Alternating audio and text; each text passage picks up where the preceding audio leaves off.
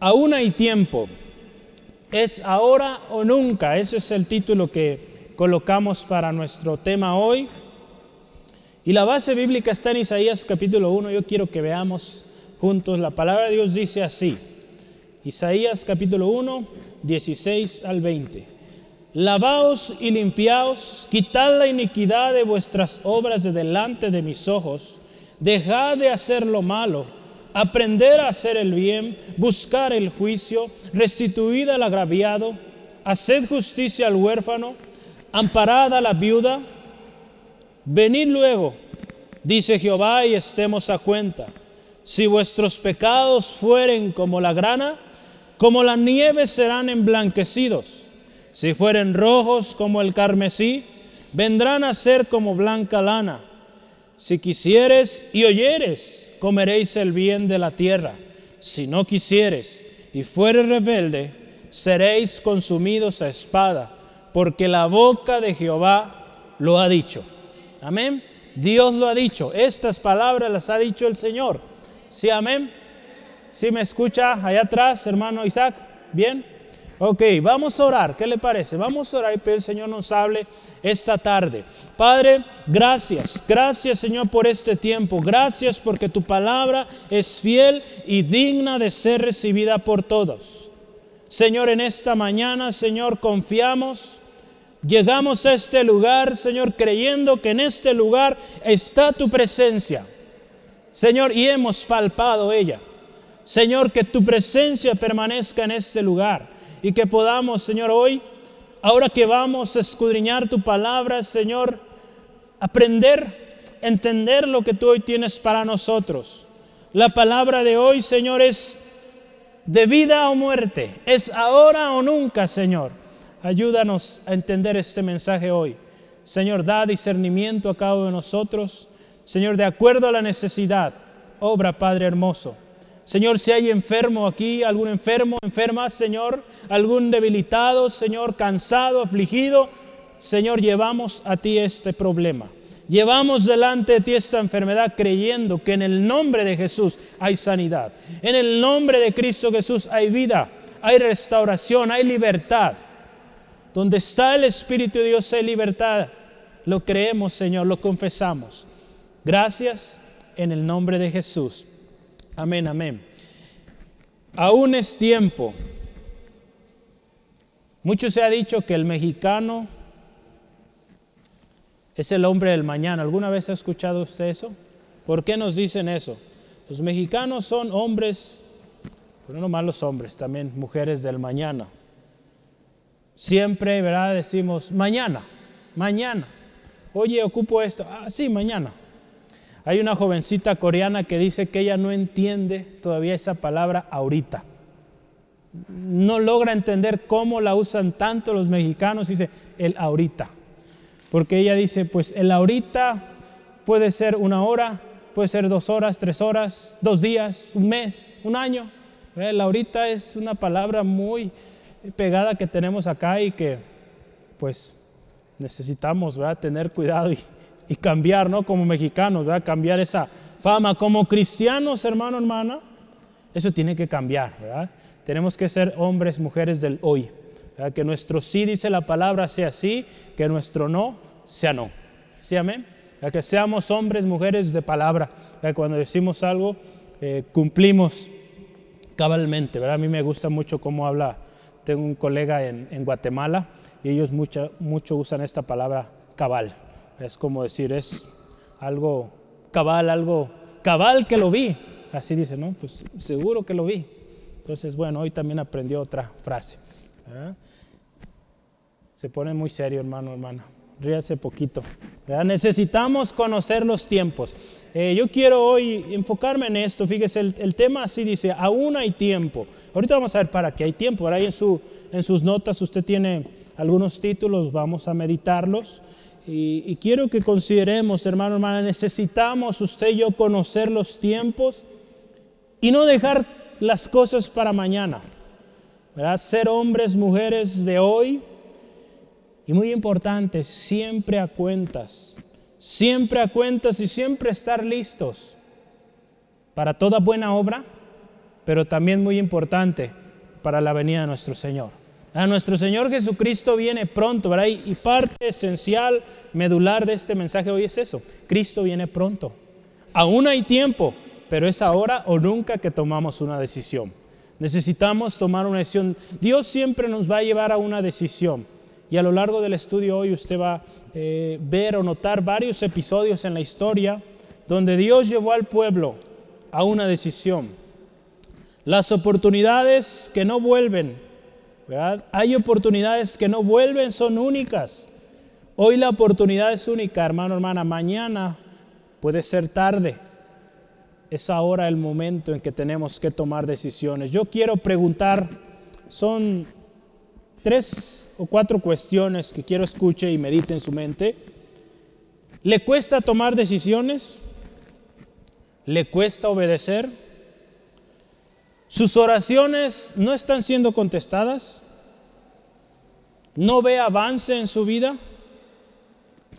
Yo le voy a invitar que medite y ponga mucha atención hoy, porque hoy es el tiempo de la decisión.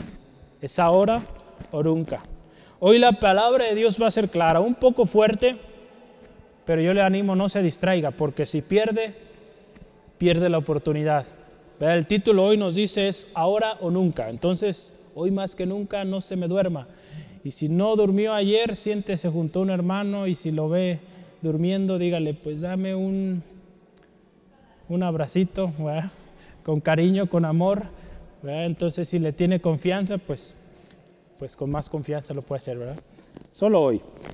Hoy la palabra de Dios nos va a ministrar, hermano. Es un tiempo muy valioso y no lo podemos perder, ¿verdad? Porque Dios, en su gracia, cada, yo doy gracias porque el Señor cada semana nos da una palabra especial y, Él ha sido fiel.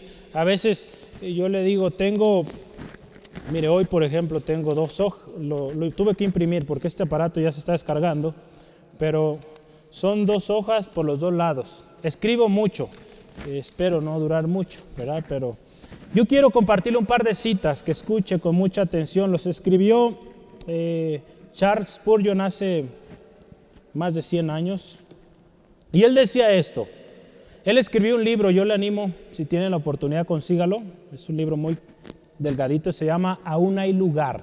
Un libro muy bonito es pocas páginas, es del dominio público, lo puede encontrar en internet. Y él dice así, aún hay lugar. ¿Dónde hay lugar? Ayer hablábamos con nuestra hermana Diana sobre esto. ¿Dónde hay lugar? La respuesta es, hay lugar en la fuente abierta para ser lavado del pecado y de la inmundicia. Hay lugar para que tú seas lavado y puedas quedar limpio. Grandes multitudes de personas negras como la noche más oscura han ido a esa fuente y después de lavarse en ella han salido más blancas que la nieve. Innumerables ofensas han sido lavadas por completo y sin embargo la fuente no ha perdido su poder limpiador, ni lo perderá hasta que la última alma elegida haya sido lavada en ella. Cuando hay lugar, los tiempos han pasado desfilando como un paso solemne Generaciones han seguido a generaciones y todas han dado su cuota para la iglesia de Jesucristo. Pero aún hay lugar. Para millones más han pasado multitudes por el valle del arrepentimiento hasta la cruz del Calvario. Multitudes incalculables para un ser humano. Han encontrado paz y perdón en Cristo. Pero a pesar de ello, aún hay lugar. Aún hay lugar, hermano, hermana. Aún es tiempo, pero es ahora o nunca. Porque a veces dejamos cosas o oportunidades en la vida y son oportunidades que no vuelven. Los miércoles, perdón, los jueves hemos estado hablando de decisiones también. Las decisiones que usted y yo vamos a tomar son clave e importantes. Y una de las más importantes en su vida, en mi vida, es qué vamos a hacer con Cristo tiene dos opciones, o lo aceptamos o lo rechazamos. Entonces, esa es la decisión más importante de nuestra vida. ¿Qué vamos a hacer con Jesús? Yo espero todos digamos aquí, lo acepto. Es mi Señor. ¿Sí, amén? Yo quiero hablar de, en nuestro estudio, tres tiempos eh, importantes que vamos a meditar en esta, eh, en esta palabra. Y el primero es tiempo de limpieza. Si usted ve ahí nuestro texto base, en el versículo 16 dice, limpiaos, ¿verdad? Limpiaos. O lavaos y limpiaos, es la, es la frase que usa ahí. Una Biblia de estudio dice que es una metáfora que se utilizó eh, para hablar de transformación. Cuando nos habla de limpieza es un llamado a quitar toda impureza, toda cosa que no agrada al Señor. Si usted medita y ve eh, el primer capítulo de Isaías, este capítulo justo lo estamos leyendo, no recuerdo exactamente qué día lo leímos en nuestra lectura, si lo leyó esta semana, ¿quién se acuerda? Sí, ¿verdad? estamos leyendo Isaías esta semana en nuestra lectura bíblica. Vamos en agosto. De primero oía muchos amén, ya cada vez oigo menos. ¿Qué pasa ahí? ¿Está leyendo su Biblia? Luego le voy a preguntar. ¿Se acuerda que al principio eh, nos pusimos un propósito de aprendernos un texto por semana? Espero lo esté haciendo y compartiéndolo. ¿eh? Eh, eso es otra cosa, es otro anuncio importante. Las obras del pueblo de Israel, si usted medita el, texto de Isaías 1, comienza Dios a través de Isaías, Isaías hablando sobre cómo el pueblo de Israel se había alejado del Señor. Sus obras, aún, fíjese, es algo interesante, aún cuando ellos aparentemente estaban elevando sacrificios a Dios, eran obras impuras, no eran limpias. muchas veces, hermano, hermana, decimos eh, servir a Dios, decimos ofrecer a Dios alabanza, ofrecer eh, aún materialmente hablando también, pero aquello que estamos ofreciendo a Dios no es limpio. Y créame que son ofrendas, son sacrificios que Dios no recibe. Aquí en esta historia, fíjese en el eh, capítulo 1 de Isaías, versículos 11 al 13 dice así la palabra, ahí está muy cerca, léalo conmigo. ¿Para qué me sirve, dice Jehová, la multitud de vuestros sacrificios? Hastiado estoy de holocaustos, de carneros y de cebo de animales gordos. No quiero sangre de bueyes, ni de ovejas, ni de machos cabríos. ¿Quién demanda esto de vuestras manos cuando venís a presentaros delante de mí para hollar mis atrios, para ensuciar, para ofender mis atrios, dice el Señor. No me traigas más vana ofrenda. El incienso me es abominación. Luna nueva y día de reposo. El convocar asambleas no lo puedo sufrir. Son iniquidad vuestras fiestas solemnes. Fíjese, ahí Dios está hablando de cosas o de eventos que sucedían y que fueron instruidos en la ley. Las ofrendas, los días de reposo, las asambleas, las fiestas solemnes, todo esto eran cosas que estaban en la ley. Pero fíjese cómo expresa Dios ahí. Son iniquidad, son cosas que son abominables. Ahí en Oseas hay otro pasaje que yo quisiera que veamos, Oseas 6.6.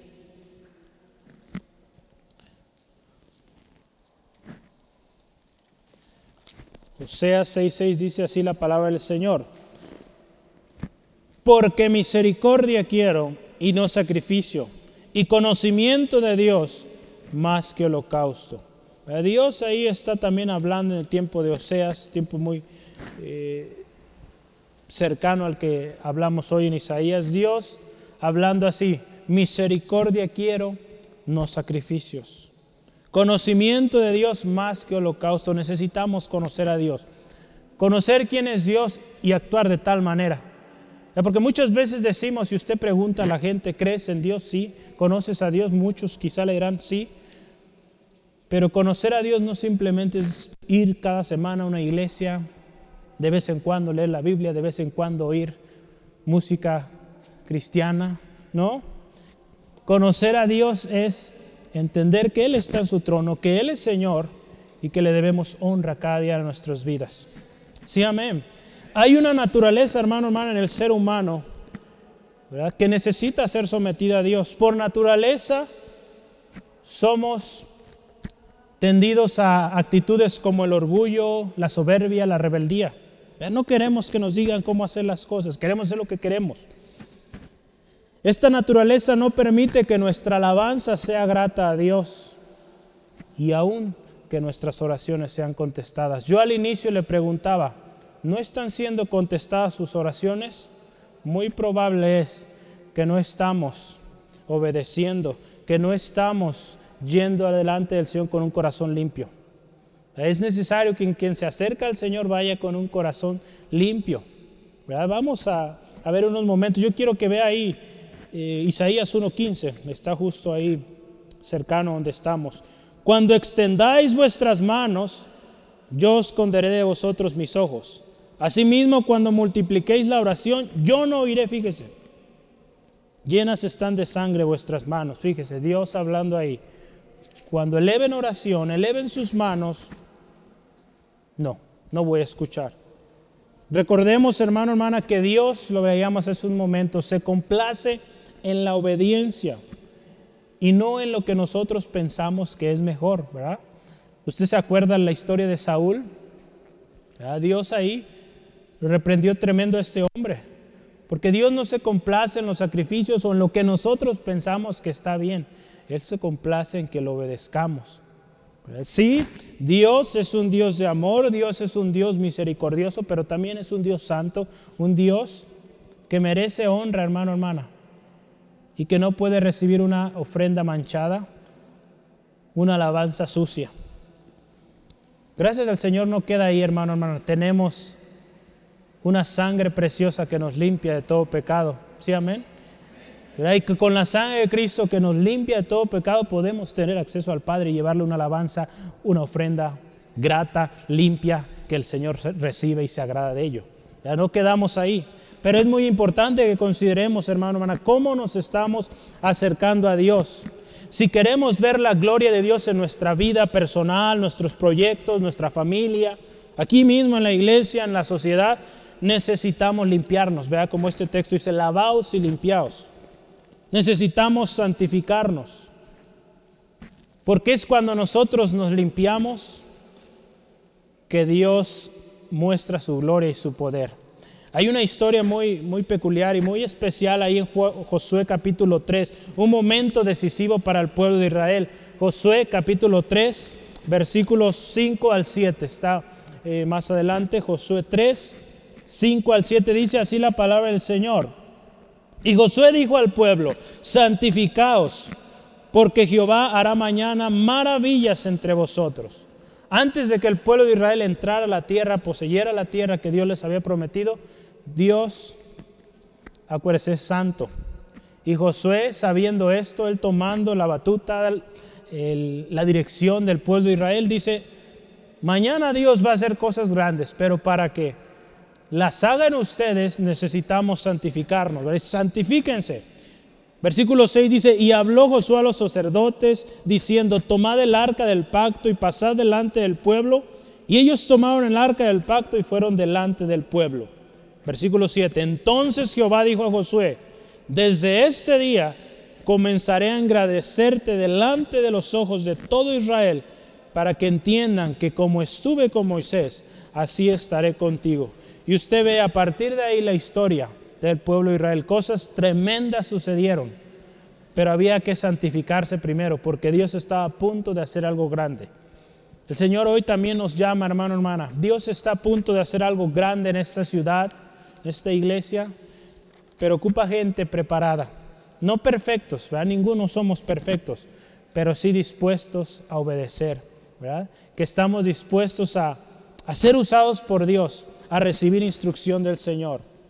Dice aquí en el versículo 17, me llama mucho la atención una palabra, me gusta siempre subrayar palabras en, los textos y el versículo 17, véalo conmigo, dice ahí la palabra, aprender a hacer el bien. Esta parte me gustó, aprender. A mí me gusta aprender mucho y, busco oportunidades de aprender nuevas cosas. Eh, yo le platicaba, a mí me gusta eh, hacer carnes asadas y siempre estoy buscando eh, nuevas tecnologías en ese ámbito para hacer eh, nuevas manjares ahí en casa. Un día lo voy a invitar, pero ya que lo practique, no voy a experimentar en usted, no se preocupe. Entonces es bueno aprender, ¿sí? Amén. ¿Cuántos están aprendiendo y siguen aprendiendo? ¿Sí? Amén. Es bueno, hermano, hermana. No, algún momento yo llegué al final de mi primera carrera y dije, pues ya, ya se acabó. Y no, me di cuenta que necesitaba aprender mucho más, entonces dije, sigamos estudiando. Cuando vamos a la palabra, yo me acuerdo unas palabras que decía nuestro hermano Rogelio, ¿verdad? Él veía textos y decía, yo no había visto esto, ¿cómo? A ver, y él le preguntaba al Señor, Señor, ¿lo acabas de poner? Y el Señor le decía, no, esto ha estado ahí siempre, pero hoy tú estás aprendiendo algo nuevo ahí. Entonces imagínense, nuestro hermano Rogelio, cuántos años tiene ahí eh, compartiendo la palabra, cuánto más tenemos nosotros que aprender. Nuestro Dios es infinito, su palabra tiene mucho tesoro ahí que créame que una vida no nos va a ajustar para aprender todo lo que Dios tiene ahí.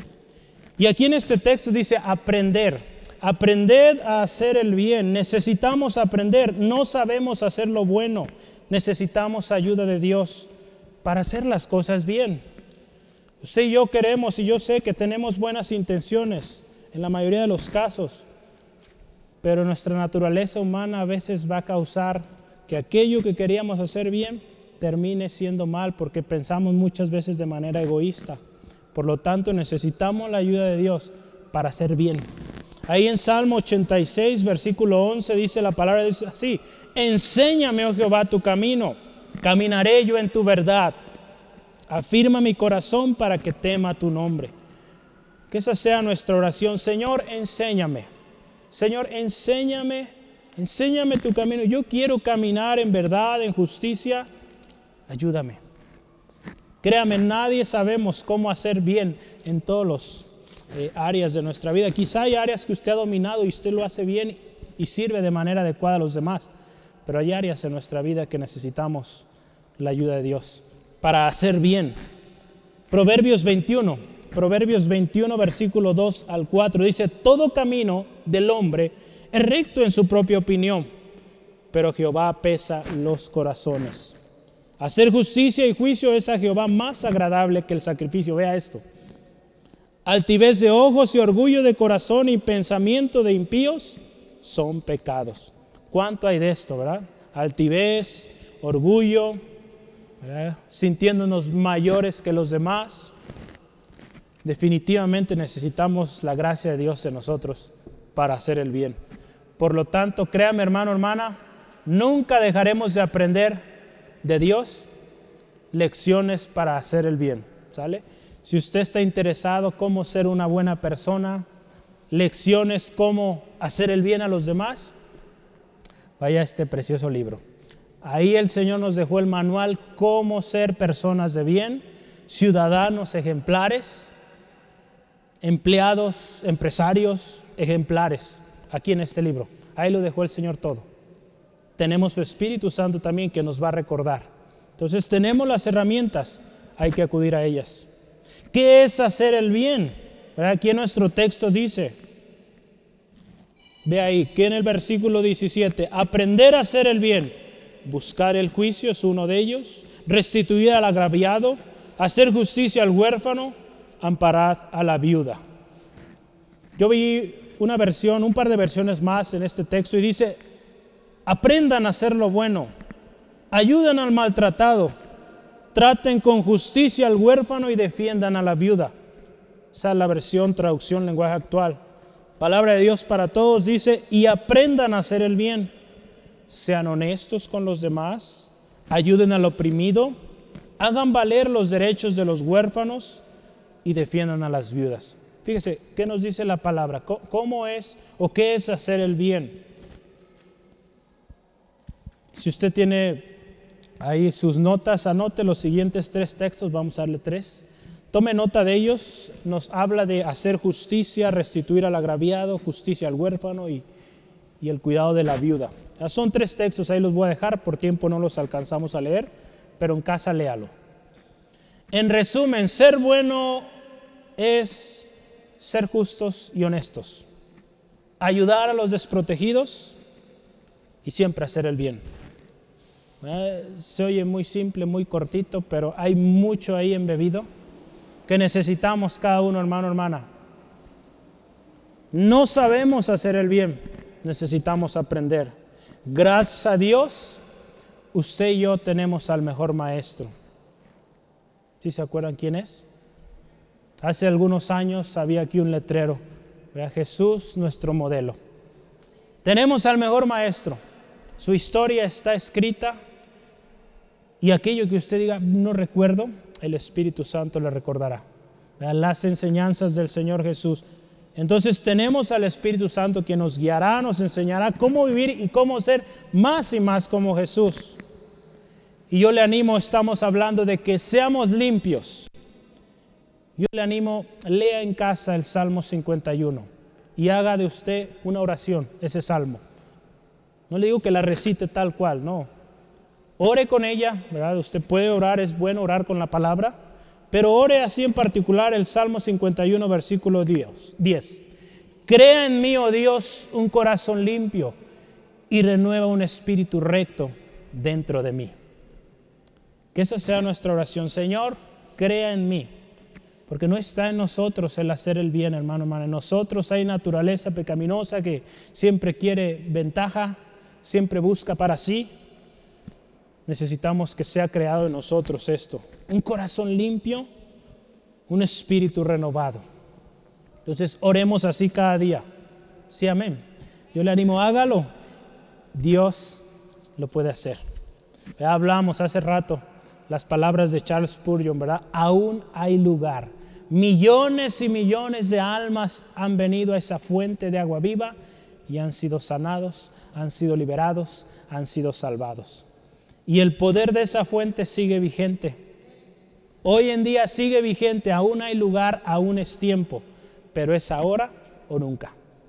El Señor Jesucristo, acuérdese, viene pronto y Él viene por una iglesia limpia, santa, pura, sin mancha. Tiempo de limpieza, número dos, ahí en sus notas. Tiempo de limpieza. No, ese será el número uno, ¿verdad? Número dos es tiempo de estar a cuentas, ¿verdad? Yo ya estaba trazándome. Tiempo de estar a cuentas. Dice ahí la palabra en el versículo 18, venid luego, dice Jehová, y estemos a cuentas. E, esta parte está muy interesante, fíjese. Estemos a cuentas. Yo busqué otras dos versiones y fíjese cómo dice traducción lenguaje actual. Dice, vengan ya, vamos a discutir en serio. La Biblia de las Américas dice, vengan ahora y razonemos. No sé si usted ha estado en algún conflicto y, usamos o solemos usar estas palabras. A ver, vamos hablando en serio. Vamos razonando juntos este tema y, vamos a ponernos de acuerdo. Dios, fíjese, está diciendo, sí lo está diciendo Dios, ¿verdad? A ver, vea usted. ¿Quién dice? Amén. Jehová, fíjese, venid luego, dice Jehová, y estemos a cuenta. Fíjese Dios en su gracia, en su misericordia, sabiendo que nosotros cada día fallamos, cada día lo ofendemos, Él nos dice, ven, a ver, vamos a sentarnos, vamos a hablar, en serio, es tiempo. ¿Es ahora o nunca? ¿Verdad? Es nuestro título hoy. Estemos a cuentas. El mensaje de Dios, fíjese hermano, a lo largo de la historia ha sido el mismo, es consistente. Estemos a cuentas. Dios ha dado tiempo. Dios ha dado tiempo, pero llegará el día donde ya no habrá más tiempo. Y si no estamos a cuentas con el Señor en ese día, cuando Él venga, será muy triste, hermano, hermana. Lamentable y tremendo que no habrá vuelta atrás, porque el destino será eterno. En Apocalipsis 2.5, fíjese, me, me, mucho este texto y quiero que lo vamos. Son varios pasajes ahí en Apocalipsis 2. Ahí están todos los que vamos a ver. Versículo 5 de Apocalipsis 2 dice así la palabra del Señor. Primeramente, recuerda por tanto, de dónde has caído y fíjese, arrepiéntete y haz las primeras obras, pues si no, vendré pronto a ti y quitaré tu candelero de su lugar si no te hubieres arrepentido. Segundo versículo, versículo 16. Por tanto, arrepiéntete, pues si no, vendré a ti pronto y pelearé contra ellos con la espada de mi boca. Último, versículo 21 y 22. Y le he dado tiempo, fíjese, Dios es paciente para que se arrepienta, pero no quiere arrepentirse de su fornicación. He aquí yo la arrojo en cama y en gran tribulación a los que con ella adulteran, si no se arrepienten de las obras de ella, ¿verdad? Fíjese qué tremendo, ahí está hablando de las iglesias, el mensaje de las iglesias hace algunos meses hablamos de esto. Si gusta puede ir a los recursos digitales para escucharlo de nuevo. Pero qué importante, Dios sigue siendo consistente en esto. Arrepiéntete, arrepiéntete, está a cuentas. La cosa va en serio, hermano, hermana, porque lo que está en juego es nuestro destino eterno. ¿Cuál es nuestra decisión? Dios nos dice, estemos a cuentas.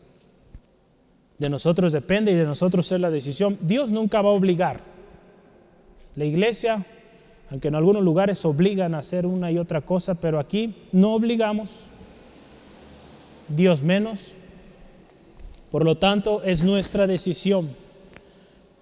Hermano, hermana, nos hemos acostumbrado a lo sencillo, a lo automático y que todo se adapta a nosotros. Hace algún tiempo yo les platicaba, hubo una familia en particular que no, no quiso ir a una iglesia y su razón fue simple.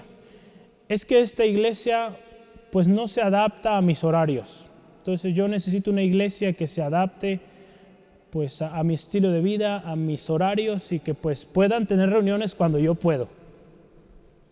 Bueno, pues aquí no, que le vaya bien. Si buscamos nuestra propia satisfacción, si buscamos nuestra propia eh, comodidad, pues créame que no nos puede ir bien. Al Señor se le busca en todo tiempo y Él es primero.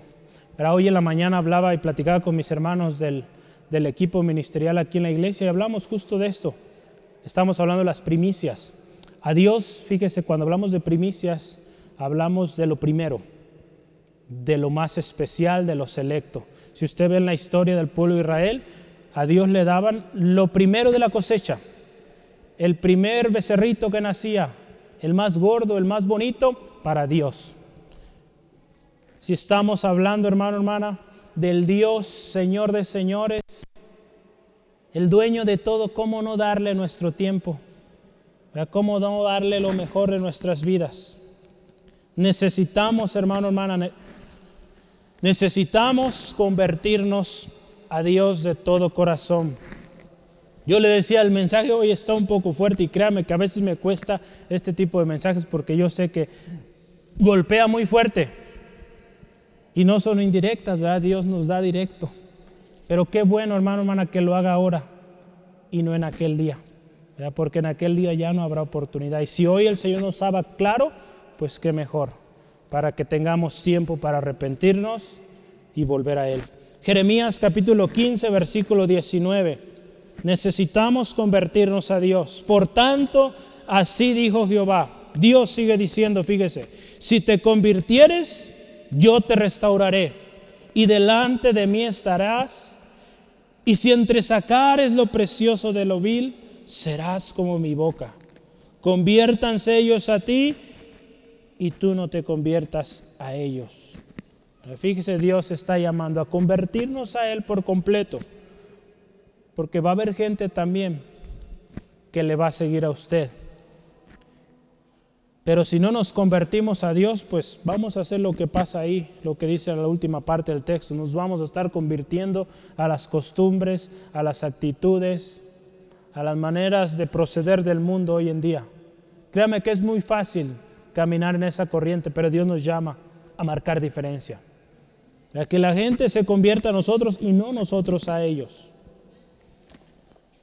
A mí me bendice mucho cómo es el Señor en estos pasajes, cuando Él nos da una reprensión o una palabra fuerte, siempre, fíjese, va acompañado de una palabra de, de ánimo con una promesa, fíjese. Yo quiero que vea ahí el versículo, estamos el versículo 18, ¿verdad? Fíjese, vamos a leerlo otra vez. Isaías 1, versículo 18, dice, venid luego, dice Jehová, y estemos a cuentas, hablemos en serio. Y fíjese, ¿qué dice Dios? Hay una promesa. Si vuestros pecados fueren como la grana, como la nieve serán emblanquecidos. Si fueren rojos como el carmesí, vendrán a ser como blanca lana. Fíjese qué hermoso nuestro Dios. Venga, vengan, vengan, estén a cuentas.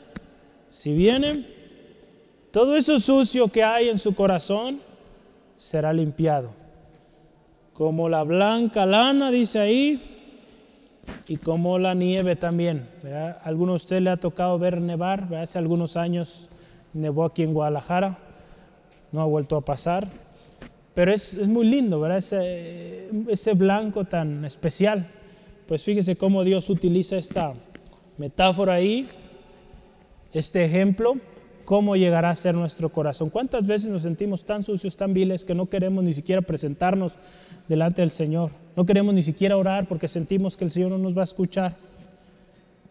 Pero fíjese que dice Dios, ven, estemos a cuentas, hablemos en serio. Acuérdese, ante Dios no podemos ocultar nada, podemos ocultarlo ante nuestros familiares, ante la iglesia, ante muchas personas, pero ante Dios no podemos ocultar nada. Por lo tanto, pues sin problemas podemos llegar, Señor, así está la cosa. No puedo con esto. Tú conoces mi corazón, ayúdame. Quiero estar a cuentas. ¿Y qué dice el Señor? Te limpio. Cuando venimos así, Él nos dice, fíjese, te limpio, quedarás tan limpio, tan reluciente como la nieve, tan precioso, tan especial como la blanca lana. ¿No se goza por eso, hermano, hermano? Dios tiene el poder para limpiar y restaurar por completo aún aquello que está tan sucio, tan vil que nadie quiere, Dios puede restaurarlo. Hace algunos días yo, yo me acuerdo de esta historia, quizá usted recordará, Manasés, un rey de Israel, y yo quiero que vayamos a, esta historia, porque es, una historia de redención tremenda. ¿Se acuerda del rey Ezequías? Un hombre que oró a Dios por más años y Dios le permitió más años. Dígame un amén si se acuerda al menos. A ver, ¿quién sí se acuerda de esa historia?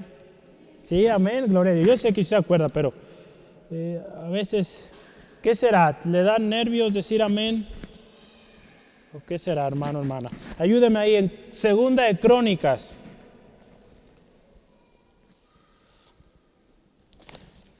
Hay una historia ahí, yo le preguntaba de Ezequías. Ezequías fue un rey que hizo cosas especiales para Dios. Eh, Dios le vio con agrado. Hubo un momento donde Dios le anuncia que va a morir. Él se pone triste, le pide más años de vida al Señor y Dios se los concede. Este hombre tuvo un hijo y su hijo llamado Manasés. Esta historia de Manasés me bendice mucho. Vea ahí en 2 Crónicas 33. Antes de ir a este texto, vea. Manasés fue hijo de Ezequías, un gran hombre de Dios, un hombre que buscó a Dios y hizo las cosas bien. Pero Manasés, capítulo 33 de 2 Crónicas, dice, de 12 años, era un adolescente, era Manasés cuando comenzó a reinar. Y 55 años reinó en Jerusalén, fíjese. Un buen de tiempo ahí. Pero fíjese qué dice ahí, pero hizo lo malo ante los ojos de Jehová conforme a las abominaciones de las naciones que Jehová había echado de delante de los hijos de Israel. No sabemos si fue su edad o quizá que se crió lejos de su padre, que este hombre no siguió los consejos o el ejemplo de su papá. Pero vea, en el versículo 10, y habló Jehová a Manasés y a su pueblo, mas ellos no escucharon. Por lo cual, fíjese, Jehová trajo contra ellos los generales del ejército del rey de los asirios, los cuales aprisionaron con grillos a Manasés y atado con cadenas lo llevaron a Babilonia. Pero ve aquí está, esto está precioso. Mas luego que fue puesto en angustias, oró a Jehová su Dios, humillado grandemente en la presencia del Dios de sus padres, y habiendo orado a él, fue atendido. Pues Dios oyó su oración y lo restauró a Jerusalén a su reino. Entonces reconoció Manasés que Jehová era Dios. Fíjese, una historia tremenda de redención. Un hombre que hizo lo malo, lo sucio delante de Dios y vino el juicio sobre su vida, pero ahí este hombre se humilló delante de Dios, Dios lo restauró a su pueblo y no solo eso, le restauró también su reino.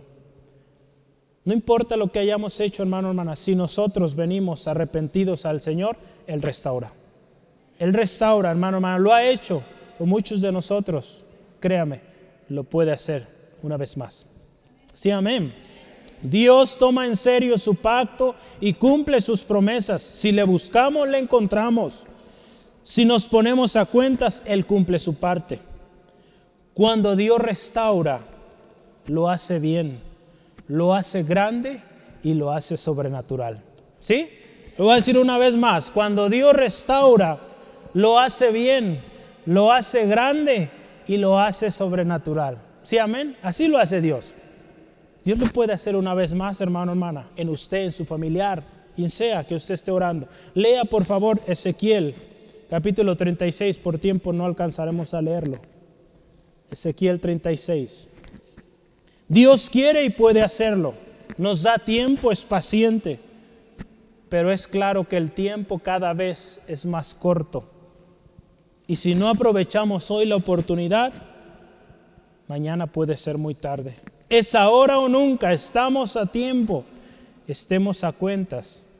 Y dice la palabra que el Señor va a enviar tiempos de refrigerio. Ahí en Hechos usted puede ver esta historia, Hechos 3:19. Los apóstoles arrepentidos y convertidos, y del Señor vendrán tiempos de refrigerio. ¿Cuántos de nosotros anhelamos tiempos de descanso, de sosiego? Yo creo que muchos aquí, ¿no? Hermano, hermana, volvámonos al Señor. Último, tiempo de decisión. Tiempo de decisión. La vida, hermano, hermana, está lleno de decisiones. ¿Qué tipo de alimentación? ¿Qué escuela atender?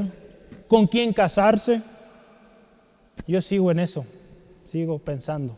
Ahí, ya estaba hecho el pedido delante del Señor, no se preocupe. El otro día escuché a un joven, digo, eso no está bien, debemos tener cuidado. Era una reunión de jóvenes y este hermano ahí eh, le tocó predicar diciendo, hermanos, no me he casado, estoy buscando novia. En una reunión de jóvenes, ¿usted cree que sea bueno? Yo creo que no, no es el mejor lugar, ¿verdad? Porque pues ahí aprovecha su posición para decir esto. Yo les digo, no se preocupe, yo ya le pedí al Señor. ¿Sale? Entonces, si pensaba ayudarme, no se preocupe, Dios. Dios ya sabe. Si me va a ayudar, ayúdeme orando. ¿Sí? ¿Cuántos amén? Gloria a Dios. ¿Cuántos hijos tener? Es una decisión importante en, los hogares, en, los matrimonios. ¿Qué ropa me pongo hoy? Yo no batallo, yo soy muy organizado, tengo eh, en mi ropero eh, ordenadas mis camisas y esta sigue. Y no hay cambio, aunque no combine. Y a veces no se crean, trato de que combinen, ¿verdad? Pero, ¿qué me voy a poner hoy de, de vestir? ¿Tomo o no tomo este nuevo trabajo? ¿Voy a la iglesia o me quedo en casa? Y una decisión que hace rato mencionaba, ¿qué voy a hacer con Cristo? ¿Lo acepto o lo rechazo? Es una decisión importantísima en nuestra vida, hermano, hermana, que un día, si usted ya la tomó, gloria a Dios, si, fue acepto a Cristo, pues siga ahí. Si no lo ha hecho, hoy es el día. Dice la palabra ahí en el versículo 19, si quisieres y oyereis, ¿verdad? Ve ahí en su Biblia, dice, si quisieres y oyeres, comeréis el bien de la tierra. En la nueva versión internacional dice ahí, ustedes, o si están dispuestos a obedecer, viene la bendición. La versión estándar también en inglés dice lo mismo, si están dispuestos. La nueva traducción viviente dice, si tan solo me obedecen. Esto nos habla que Dios siempre nos llevará a una decisión, hermano, hermana. En la historia usted puede ver Moisés y el pueblo de Israel. Ahí en Deuteronomio capítulo 11 dice, aquí yo pongo la bendición y la maldición. Si obedecen, hay bendición. Si no obedecen, la destrucción, sus enemigos lo tomarán. Tremendo lo que sucederá. Pero la bendición, la maldición está ahí. Dios siempre nos pone así, hermano, hermana. Aquí está, la bendición, la maldición. ¿Qué eliges? Es tu decisión. Él no nos va a obligar. Hubo una ocasión también que Josué le dijo al pueblo de Israel, ahí en Josué 24, yo no sé qué van a hacer ustedes, pero yo y mi casa serviremos a Jehová. Eso dijo Josué en una ocasión. Se puso, y a ver, yo no sé qué quieren hacer o qué van a hacer o qué están planeando, pero yo decido esto. Yo le animo, hermano, hermano, que esa sea su decisión hoy. Yo decido, junto con mi casa, servir al Señor. Sí, amén. Versículo 18, fíjese también, es el que justo leíamos hace unos momentos, venid luego estemos a cuentas. Hay recompensa, hermano, hermana, al obediente. Hay recompensa. Ahí nos dice la palabra, y se comeréis el bien de la tierra. Dios había dado una preciosa tierra, la palabra de Dios ahí dice, tierra donde fluía leche y miel, una tierra deseable. Si el pueblo obedecía, iba a disfrutar de todo aquello. Hay recompensas si somos obedientes.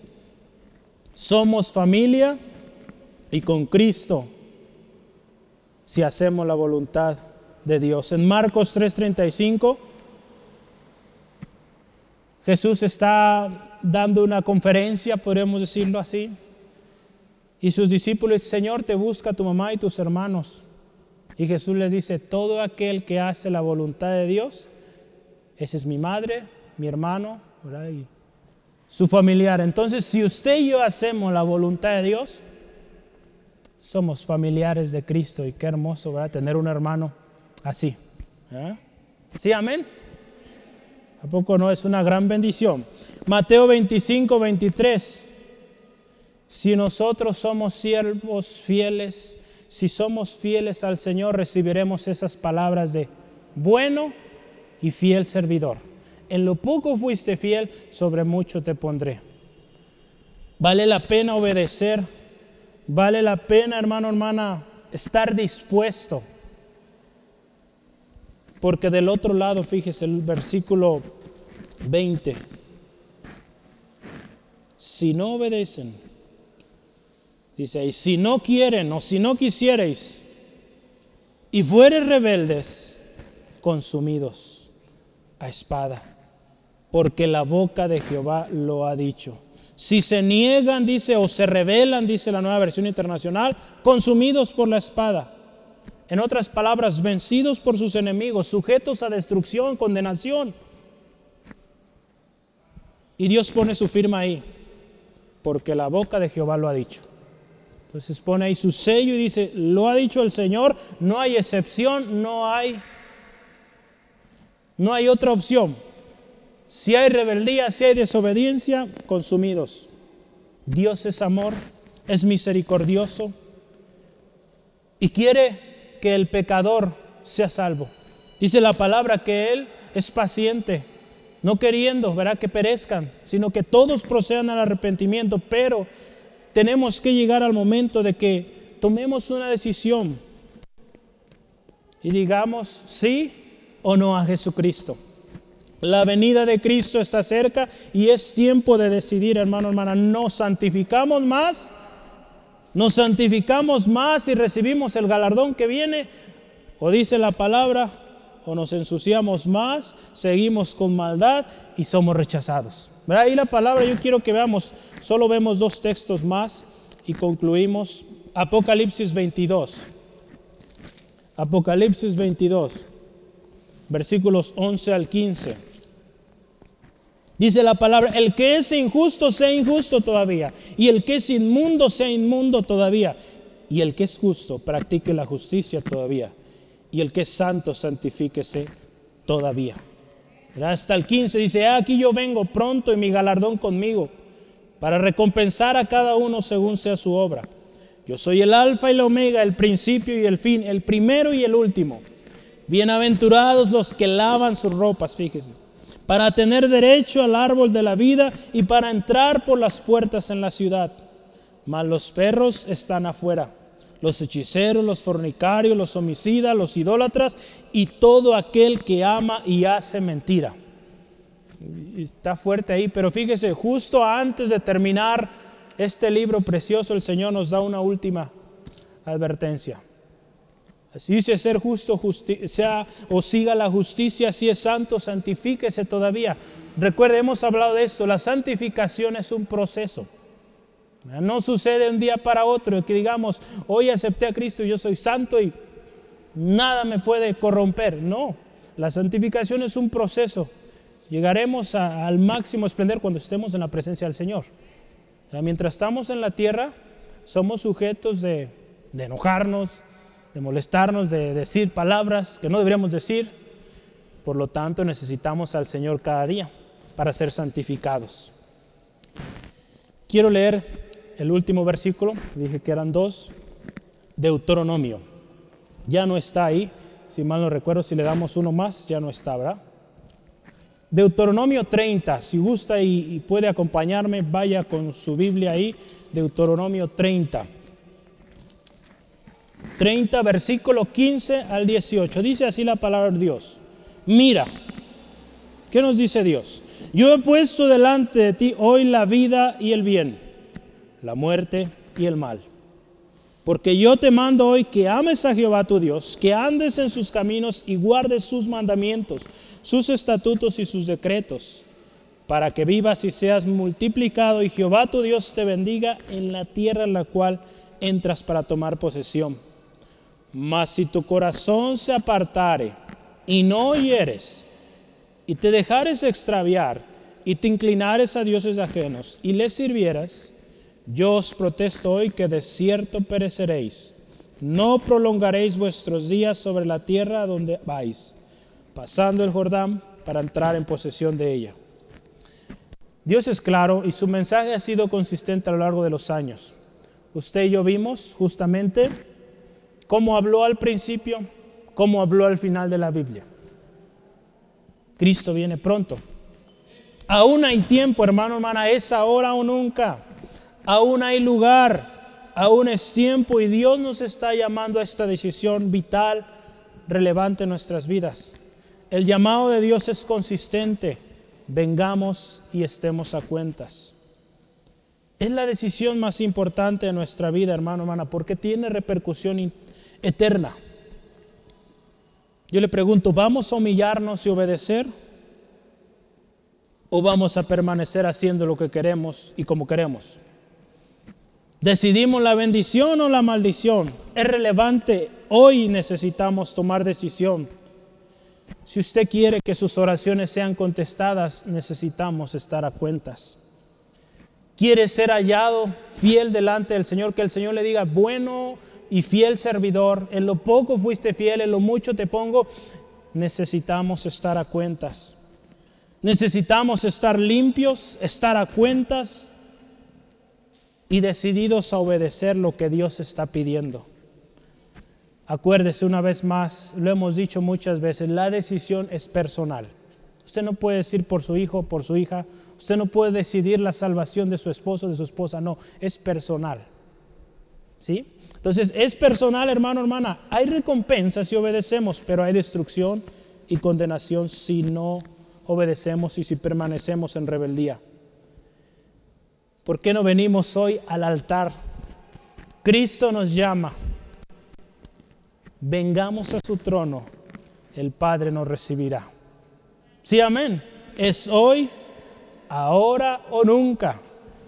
Todavía hay lugar. ¿Quiere estar ahí, hermano, hermano? ¿Quiere estar ahí en la presencia del Señor? Que cuando Él venga, usted diga, Señor, aquí estoy. Llévame. Que ese sea nuestro anhelo, nuestro mayor deseo, hermano, hermana. Que cuando Cristo venga, usted y yo, y este libro de la vida sea abierto, nuestro nombre esté ahí.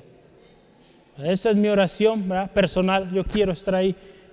Y oro que también usted tome la decisión y juntos estemos allá alabando al Señor por la eternidad. Pero necesitamos limpios, limpios delante del Señor, porque ahí no entra suciedad. En la presencia de Dios no puede entrar la suciedad. Gracias a la obra del Señor Jesucristo podemos ser limpiados. Amén.